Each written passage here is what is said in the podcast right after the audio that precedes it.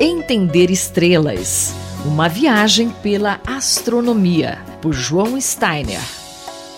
Professor João Steiner, como que a gente pode definir galáxia e como que elas são formadas? É, uma galáxia é uma ilha de estrelas no universo, né? São agrupamentos de centenas de bilhões de estrelas que giram, digamos, em torno de um centro de gravidade comum. Elas se formaram há muitos bilhões de anos atrás. Hoje nós temos uma boa teoria de formação de galáxias que nos diz que logo após o Big Bang, o universo passou por uma fase longa em que não, se, não era emitida luz nenhuma, que é uma espécie de idade das trevas. Né? Mas quando o universo tinha um pouco mais de um bilhão de anos de idade, era ainda bastante jovem, já que hoje o universo tem 13,8 bilhões de anos, né? naquela época a matéria escura começou a se aglutinar, formando, digamos assim, é, núcleos de gravidade. E esses núcleos de gravidade começaram a atrair a matéria que nós conhecemos, né? a matéria do qual nós somos formados. E essa matéria foi se condensando nesses núcleos de gravidade e começou a formar estrelas e as estrelas mais próximas foram se juntando por gravidade e foram formando então núcleos crescentes de estrelas que então começaram a brilhar no universo. Como esses núcleos estavam próximos de outros núcleos, eles começaram a se, a se atrair e finalmente se fundir fundindo cada vez em número cada vez maior, em massas cada vez maiores, começou-se a formar pequenas galáxias que foram evoluindo por atrair digamos assim, canibalizar outras galáxias da sua vizinhança. Né?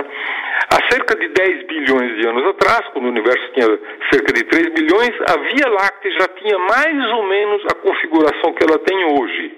No entanto, de lá para cá, ela continuou a atrair pequenas galáxias, aumentando a sua massa, aumentando o seu gás, e até hoje a, a galáxia está em processo de canibalização de uma pequena galáxia chamada galáxia de Sagitários. Né?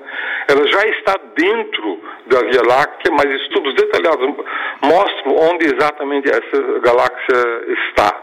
Então, basicamente, as galáxias se formaram a partir de pequenas sementes de estrelas que se compactaram em núcleos formados por matéria escura e depois, por processo de aglutinação de galáxias, esses objetos foram crescendo até atingirem as configurações atuais. E, assim, além da, da canibalização que forma outras galáxias ou aumenta, muda as galáxias já existentes, novas galáxias continuam se formando de outras maneiras?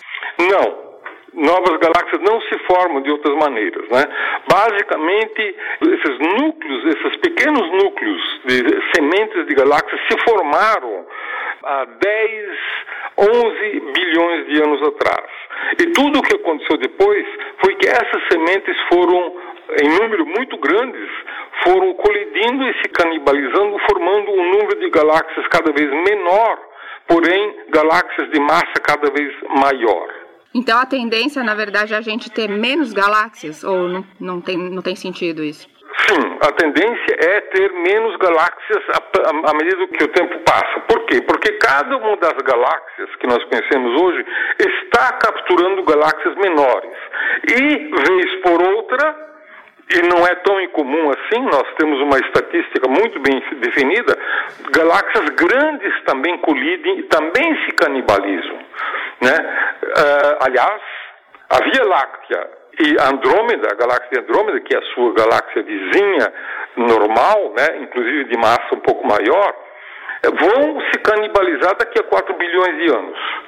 Daqui a 4 bilhões de anos, elas vão colidir e vão se transformar numa galáxia elíptica.